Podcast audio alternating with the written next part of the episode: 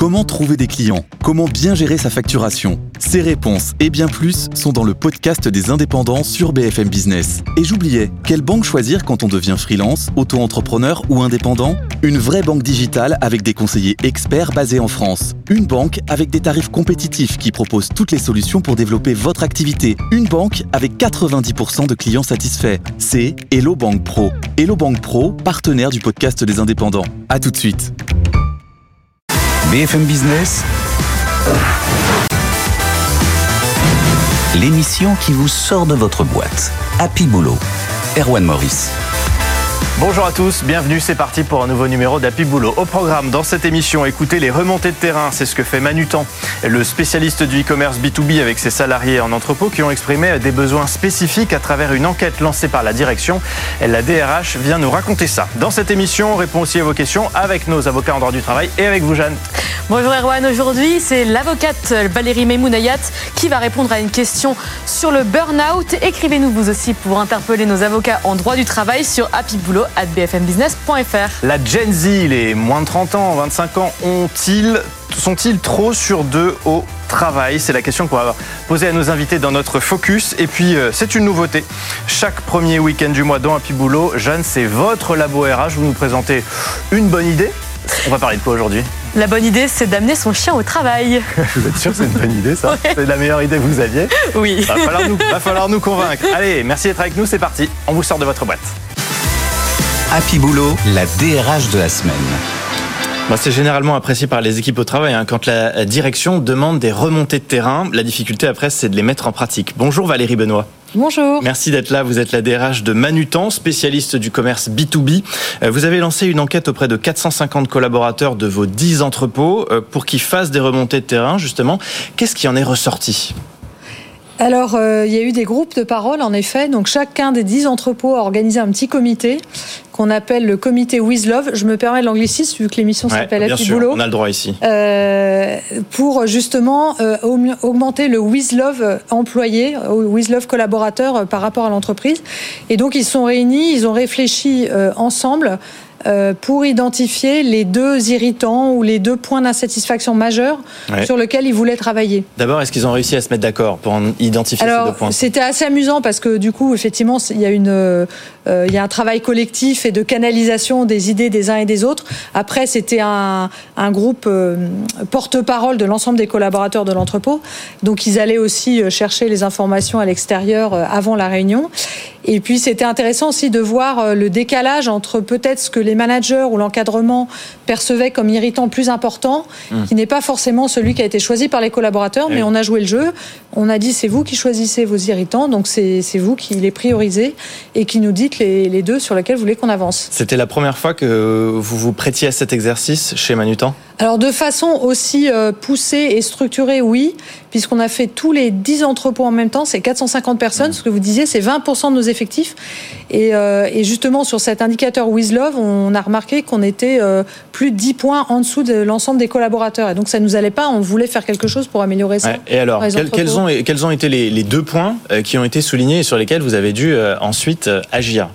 Alors, il y a eu euh, deux points euh, assez consensuels qui a été commun, qu'on a un peu euh, aiguillé, mais qui a été approuvé par euh, l'ensemble des entrepôts.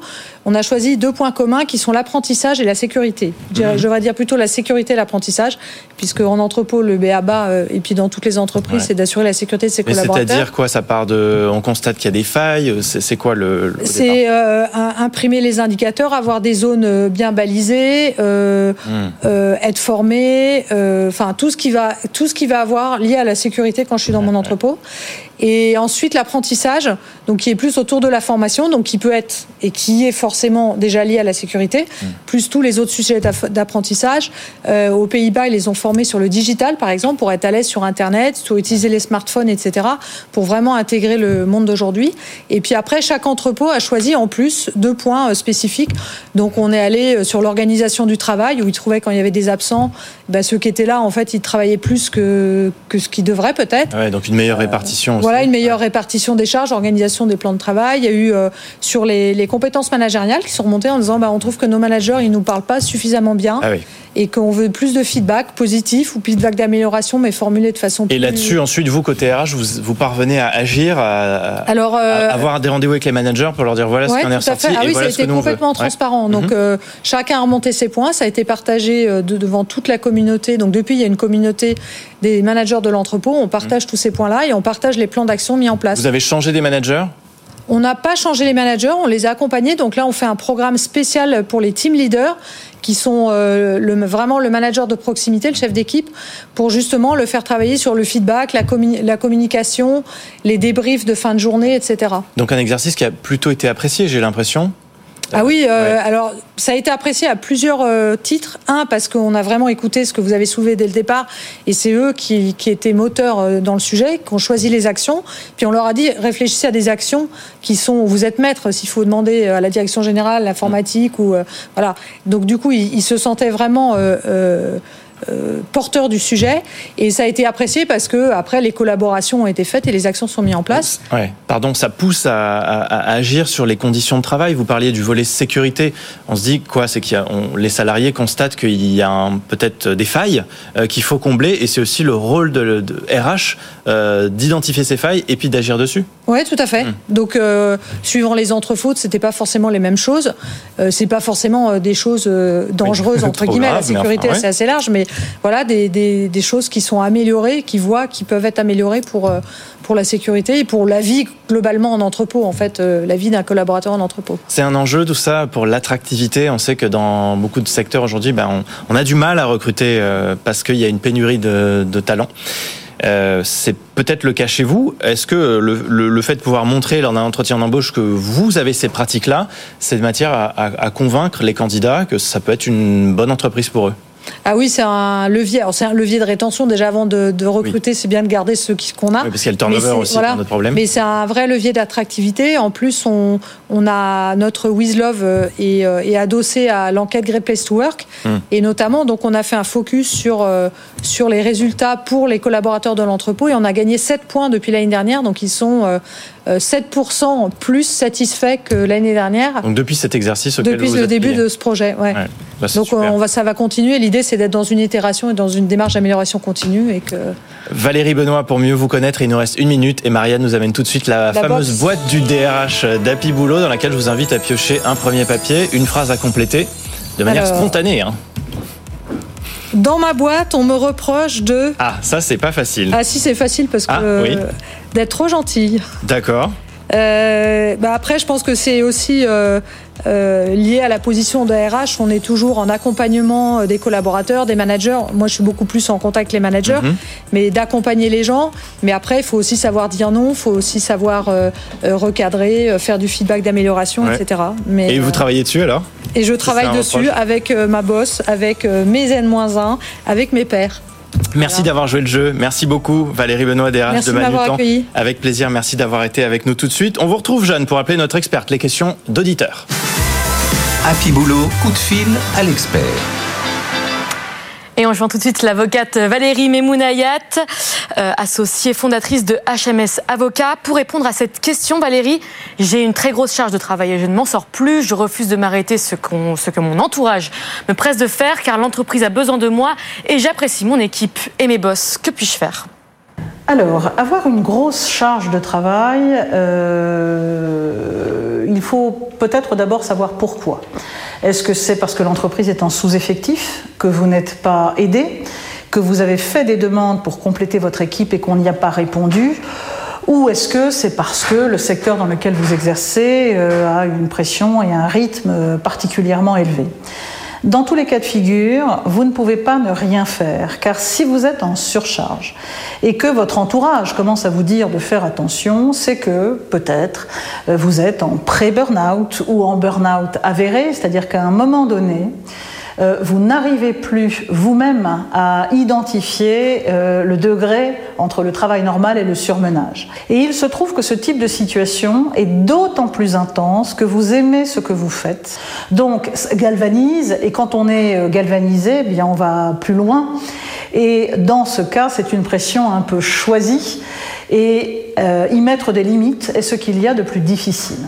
Donc la première chose à faire, c'est dire stop, c'est demander ou de l'aide ou du repos. Si ce stop n'est pas entendu, alors il faut formaliser une demande d'aide de manière plus juridique et peut-être sous forme d'alerte de manière à ce que ce soit traité euh, par l'entreprise au niveau des ressources humaines.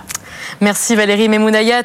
Écrivez-nous vous aussi pour interpeller nos avocats en droit du travail sur happyboulot@bfmbusiness.fr. On vous répond toutes les semaines dans notre émission avec nos experts.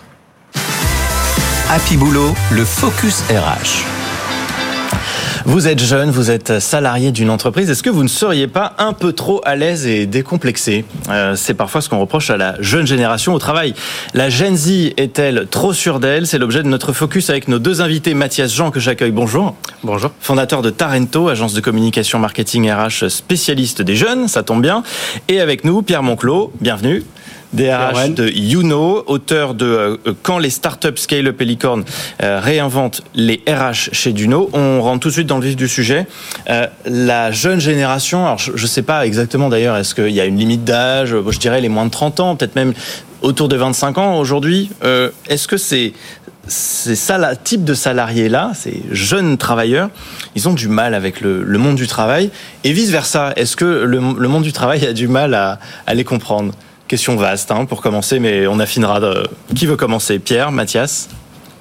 Eh ben, Je veux bien, Allez, Pierre. commencer. Moi, je dirais que c'est surtout. Vous, vous êtes DRH. Hein et euh, ça fait dix ans que je bosse dans les RH et j'ai l'impression que c'est plus les anciennes générations qui ont du mal à ah comprendre les nouvelles que les nouvelles qui en fait affirment haut et fort ce qu'elles veulent et trouvent ça normal. Et ça, c'est admirable, on y reviendra. Euh, souvent, elles, affirment des choses que les autres générations pensent, mais osent moins affirmer parce mmh. qu'elles ont moins été habituées à ça ou elles n'ont pas le choix. Et comment ça se fait? C'est que la génération Z, elle marque un vrai tournant dans la façon de penser, dans la mentalité par rapport à ce qu'on a eu sur les, décennies précédentes? Alors, il y a beaucoup de choses. Je vais citer deux exemples. Euh, déjà, elles ont été élevées par des personnes qui ont eu des regrets d'avoir sacrifié leur vie professionnelle, euh, leur vie personnelle, pardon, euh, en passant trop de temps au travail et qui se disent tout ça pour ça. Donc ça envoie quelques messages. Et puis surtout, euh, c'est médiatisé. Qu'est-ce qui est médiatisé aujourd'hui sur les réseaux sociaux mm. où passe trois heures par jour la Gen Z, bah, les entrepreneurs qui réussissent à monter une boîte.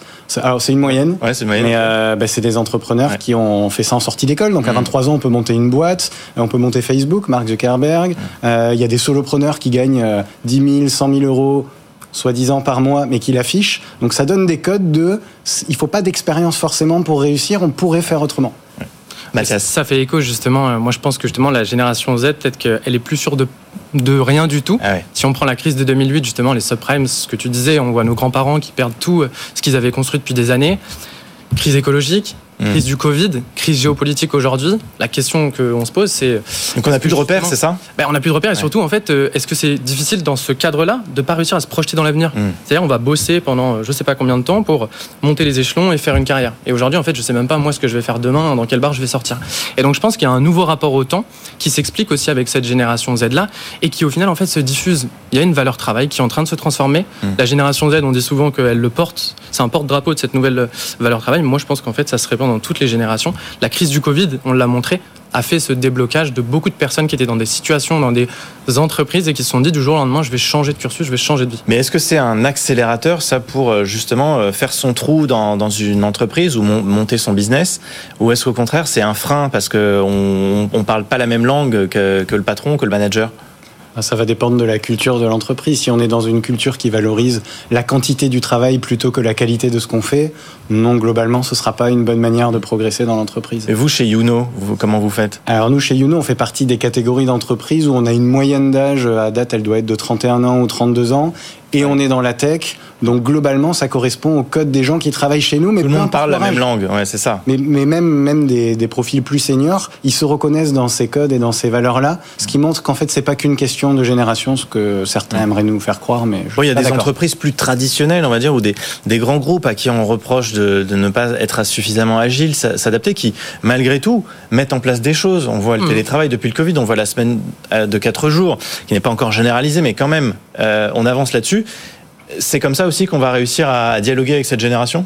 Il y, a ce sujet, je reviens sur le sujet du manager parce que ça m'a fait un écho justement entre est-ce qu'il n'y a pas un nouveau rapport à l'autorité de cette génération? Ah bah Z oui. Moi, je Et pense à la que- hiérarchie. À la hiérarchie, moi je pense que c'est oui. Mettons le sujet sur la table. Il y a un nouveau rapport euh, à l'autorité et je vais vous l'expliquer de manière très simple. Quand j'avais euh, 10 ans, mes parents, je leur demandais, euh, maman, quand est-ce que Christophe Colomb a découvert l'Amérique? Papa, euh, qu'est-ce que Napoléon il a fait euh, de bien dans sa carrière entre guillemets? Réponse de mes parents et tout de suite, tac tac tac tac tac. Oui. J'allais confirmer l'information sur Google. Ouais. Et c'est ça qu'on va retrouver aujourd'hui dans le monde de l'entreprise. En fait, le manager, il est plus justement manager chef parce qu'il détient la connaissance, mais parce qu'il arrive à nous permettre de monter en compétences. On passe vraiment d'une autorité de fait à une autorité justement relationnelle. Et on parle un peu de ce manager coach, mais peut-être que la question c'est comment aujourd'hui je fais pour devenir un manager coach. Ouais, bah oui, parce qu'en fait, ça, en fait implique aussi euh, former, reformer les managers. C'est, le manager d'aujourd'hui n'est plus celui d'il y a 10 ans, ce que vous dites. Mais en fait, je pense qu'il y a un truc qu'on n'a jamais dit, c'est qu'en fait, on parle d'autorité de fait, mais en fait, il faut pour moi faire la différence entre le pouvoir et l'autorité. Mhm. Dans une classe, vous avez deux classes, deux professeurs. Ils ont le même pouvoir sur les élèves, mais ils n'ont pas la même autorité. Et en fait, le sujet, c'est comment moi, en tant que manager aujourd'hui, j'arrive à retrouver de l'autorité auprès de ces générations Z. Moi, je suis assez convaincu que ça se fait par le relationnel et peut-être par deux choses. Il faut de la justice. C'est le premier élément. Et le deuxième élément, c'est de la bienveillance. Alors, mot un peu galvaudé, je Ouais, sais que vous me ça, on l'entend à toutes les sauces. hein. Mais disons de la justice et de l'empathie. Exemple très concret. Qu'est-ce qui sont des mesures de management qui sont justes Mhm. et empathiques? Les objectifs qui résultent, qui sont créés, donc les OKR que vous mettez peut-être en place, donc vous fixez des objectifs tous les trimestres avec le collaborateur pour in fine pouvoir l'évaluer. On le fait avec lui, c'est on a de l'empathie. Et en plus de ça, c'est chiffré, donc c'est juste. Autre exemple, on a souvent en fait dans les entreprises, on me dit mais j'en ai marre, il me pose trop de questions la génération Z. Tous les jours, il vient, il me dit pourquoi tu fais ça comme ça, etc. Ils veulent réinventer l'entreprise. Et ben un autre éventuellement moment de management, rituel de management qui peut être juste et bienveillant, bienveillant. Juste et bienveillant, c'est le Ask Me Anything que j'avais dans les startups où toutes les semaines, le CEO prenait une heure de son temps donc c'était chez Kimono, je fais un petit euh, coucou à Olivier Ramel, qui prenait une heure de son temps justement pour pouvoir répondre à toutes les questions et justifier en fait tous les sujets qu'il n'avait pas eu le temps de justifier au- tout au long de la semaine. Peut-être Faut- que ça c'est des pistes Ouais, de lecture. faut libérer ce temps dans, dans l'agenda. Pierre Monclos, vous êtes d'accord avec euh, ce qui vient d'être dit? Oui, en fait, bah, ce, que, ce que dit Mathias en fil rouge, c'est qu'il faut être plus transparent Mm. et assumer ce qu'on maîtrise, ce qu'on maîtrise pas. Euh, en ce moment, il y a les politiques de retour au bureau encore. Euh, bah, si on est transparent et qu'on dit on pense qu'on atteindra mieux nos objectifs si vous revenez un petit peu plus au bureau, c'est pas la même chose que bon bah maintenant le télétravail, la fête est finie, Ouais, on revenez au bureau trois jours euh, par semaine, on ouais. vous fait plus confiance. Ou... Donc le- je pense que l'un des gros fils rouges c'est la transparence et, et les boîtes qui l'ont compris. Pour moi, sont celles qui ont le plus de chances d'arriver à bosser et à engager les jeunes Z Mm. qui demandent que ça. Parce Mm. qu'en plus, des Mm. fois, on entend les jeunes ne veulent plus travailler. Je, l'entends presque tous les mois, alors que je le dis publiquement hein, comme ça. Euh, en fait, c'est pas qu'ils veulent plus travailler, c'est qu'ils veulent travailler autrement Ouais. et dans un deal où ils s'y retrouvent, pas juste euh, bon bah je travaille puis on verra bien ce que ça va m'apporter plus tard. Et on a l'impression euh, souvent que les, les, les jeunes travailleurs aujourd'hui, qui ont autour de 25 ans, ils veulent avoir tout tout de suite et ils ne se projettent plus à 10 ans dans une entreprise. Ça, c'est vrai aussi? C'est vrai, c'est pas simple à gérer. En fait, ils sont, ils ont un rapport à l'instantanéité qu'ils ont eu depuis Mm. quasiment qu'ils sont nés. Mm. Donc, euh, c'est pas facile de faire comprendre que dans l'entreprise, bah, c'est rare une entreprise qui est capable de redonner ce rapport-là, mais on peut quand même s'en rapprocher. Il y a des marges de manœuvre assez fortes encore, donc euh, il y a suffisamment de boulot à faire pour être un peu plus instantané, mais dire il y a un petit temps long. Et nous, c'est celui qu'on propose. Et moi, en tant que DRH, publiquement, oui. j'assume. Je dis, on peut pas tout faire en temps réel. Si c'est absolument ce que tu veux, bah, c'est peut-être pas le bon moment de nous rejoindre parce qu'on pourra pas te le donner. Mathias, là encore, il faut trouver l'équilibre. Mm. Euh, il faut assumer que les jeunes ils ne se projettent plus forcément dans un plan de carrière comme on pouvait le faire il y a encore euh, quelques années. Mais en même temps, il faut faire comprendre qu'une entreprise, c'est aussi une vision à long terme et qu'on travaille sur, sur des temps plus longs. Alors clairement, et je comprends que ce soit justement un peu cette question de génération Z qui vient avec des droits acquis, le télétravail, on en parlait, droits acquis. On ne demande plus aujourd'hui dans un entretien d'embauche quand on sort Oui. d'une école, euh, est-ce que vous avez du télétravail? C'est combien Ouais. de jours de télétravail vous avez? Oui, parce qu'en fait, pour cette génération, ils sont entrés avec le télétravail sur le, sur le marché. Mais je pense qu'il y a aussi, on le dit peu souvent, et on parle beaucoup de la génération Z, sans dire qu'il y a un marché du travail aujourd'hui qui est en tension. Et donc aujourd'hui, forcément, quand on sort d'une grande école d'ingénieur, de commerce, d'une université, de certaines formations, on a un accès facile à l'emploi, et que donc du coup, on va se retrouver dans une position de force. Donc ça, c'est les éléments. Après, si on revient à la question du temps, on le disait très bien, les smartphones depuis tout petit ont transformé notre rapport au temps. On a besoin d'instantanéité. Et ça, on le retrouve aussi dans le sujet de l'entreprise et du management. C'est comment on fait, par exemple, pour aider la génération Z à devenir autonome. On parle souvent du mode agile. En fait, c'est le micro-scellement des tâches. C'est ce qui s'est fait dans la pédagogie il y a 10 ans et qu'on est en train de retrouver dans le marché du travail aujourd'hui. C'est qu'on a un projet qui est hyper long. La génération Z aujourd'hui, c'est un fait, biologiquement, n'a plus les capacités pour mener des projets longs.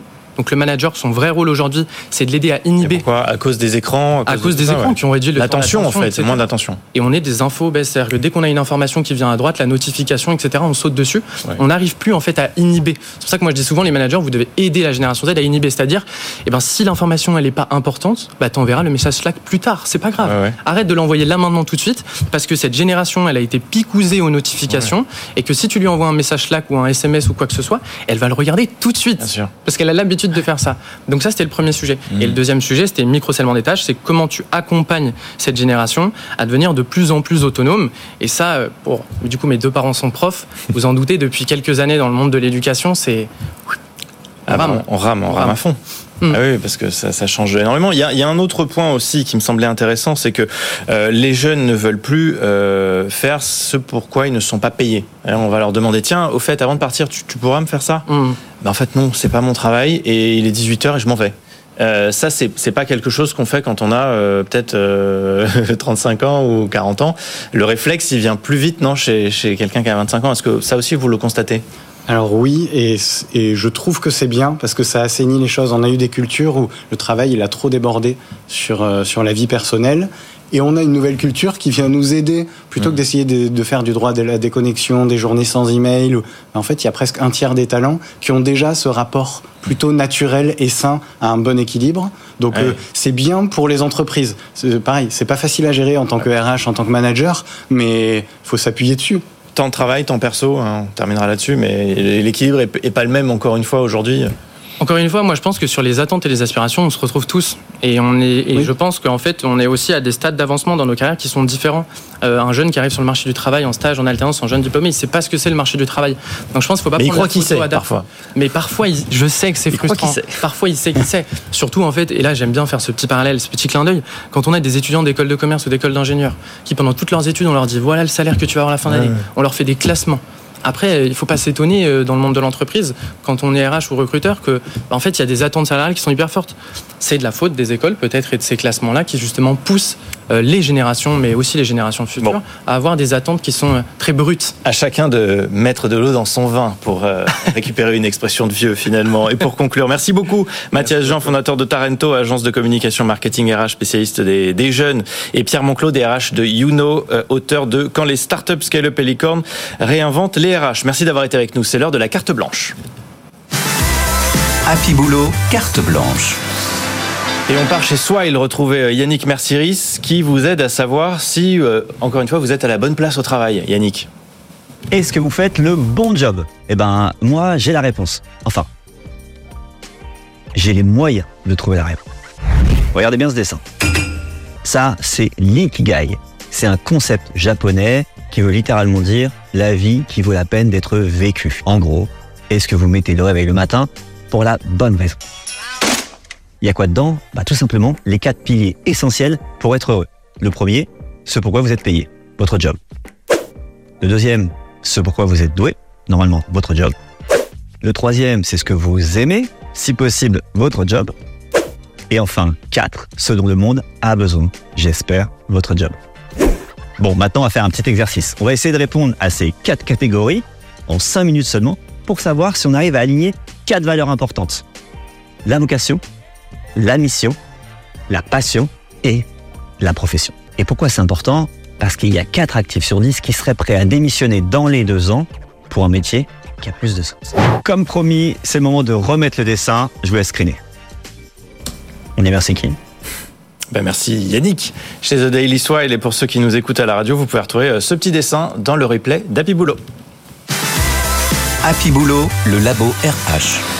Et chaque premier week-end du mois, désormais dans le Labo RH, c'est vous qu'on retrouve, Jeanne, Et eh Jeanne oui. pour nous parler de ce que vous considérez être la bonne idée RH du mois, finalement. Et pour cette première, j'ai un peu peur de ce que vous allez, vous allez nous présenter, parce que vous allez nous parler de chien, c'est ça?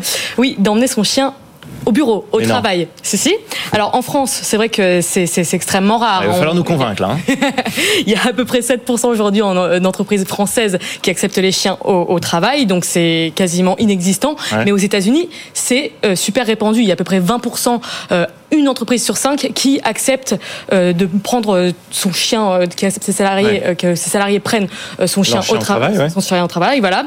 Et en fait, c'est super pour le bien-être des salariés. Il y a pas mal d'études qui ont démontré que ça permettait de réduire le stress, ça permettait de euh, aux, le stress des salariés ou des collègues? Parce que les collègues ils vont pas forcément aimer le chien du, du, voisin. On va, on va alors on va y revenir, mais en tout cas ça aide euh, les chiens aident à du coup réduire le, le taux de stress mhm. du coup euh, des, des, personnes, ça apaise les tensions et ça permet aussi aux salariés de discuter entre eux et d'avoir un meilleur rapport, on va dire. Ah, ça c'est donc chiffre à l'appui. Hein. Il y a des enquêtes qui ont été faites du, du côté des États-Unis, c'est ça? Exactement, exactement. Donc on peut se dire que si on transpose ça en France, ça sera la même chose? Alors il n'y a pas encore énormément d'études hein, qui ont été faites en France, mais par exemple si on prend une étude euh, d'université anglaise euh, de Lincoln en 2019, les employés qui amènent plus souvent euh, leur chien au travail sont 22% plus satisfaits de leurs conditions de travail mhm. et sont plus concentrés également pour 33% d'entre eux. Mais il y a plus intéressant, en fait apparemment ça avoir un chien au travail, ça boosterait le retour euh, des, salariés en entreprise. Parce qu'on sait que mhm. depuis le Covid, il y a énormément de télétravail ah et les RH luttent un peu contre ça. Et... C'est paradoxal parce que chez soi, on s'occupe mieux de son chien qu'au travail, non? Exactement, mais le fait de, du coup de pouvoir emmener son chien au travail, ça fait que ça, donne envie de rester au travail puisqu'on n'a plus vraiment de raison d'être chez soi. Donc, d'après une étude américaine, il y a 87% des employeurs qui 87% euh, des employeurs qui acceptent les chiens ont remarqué que plus d'employeurs dans, euh, revenez au boulot. Ah plus d'employés revenaient au salariés. boulot. Exactement. Donc ça, ça peut être un argument du côté Exactement. des patrons. Alors, et il y a encore plus amusant. Et on terminera là-dessus. c'est qu'il y a aussi euh, pas mal de millennials ah. qui euh, seraient prêts à être moins bien payés si on acceptait les chiens. Ouh, mais ça, ça va, ça, ça va plaire à certains patrons qui, qui nous écoutent, je pense. Bah, en tout cas, dites-nous sur aussi happyboulot.bfmbusiness.fr ce que, ce que vous en pensez. Et si vous avez vous aussi des bonnes idées RH à nous proposer et que Jeanne pourra essayer de défendre dans les prochaines émissions. Merci beaucoup en tout cas, Jeanne. Euh, vous retrouvez cette émission en replay, en podcast. Abonnez-vous pour recevoir les nouveaux épisodes. Merci euh, à Flo et Alban en régie. On se retrouve le week-end prochain pour un nouveau numéro. D'ici là, on vous souhaite d'être heureux au boulot. Happy Boulot, l'émission qui vous sort de votre boîte.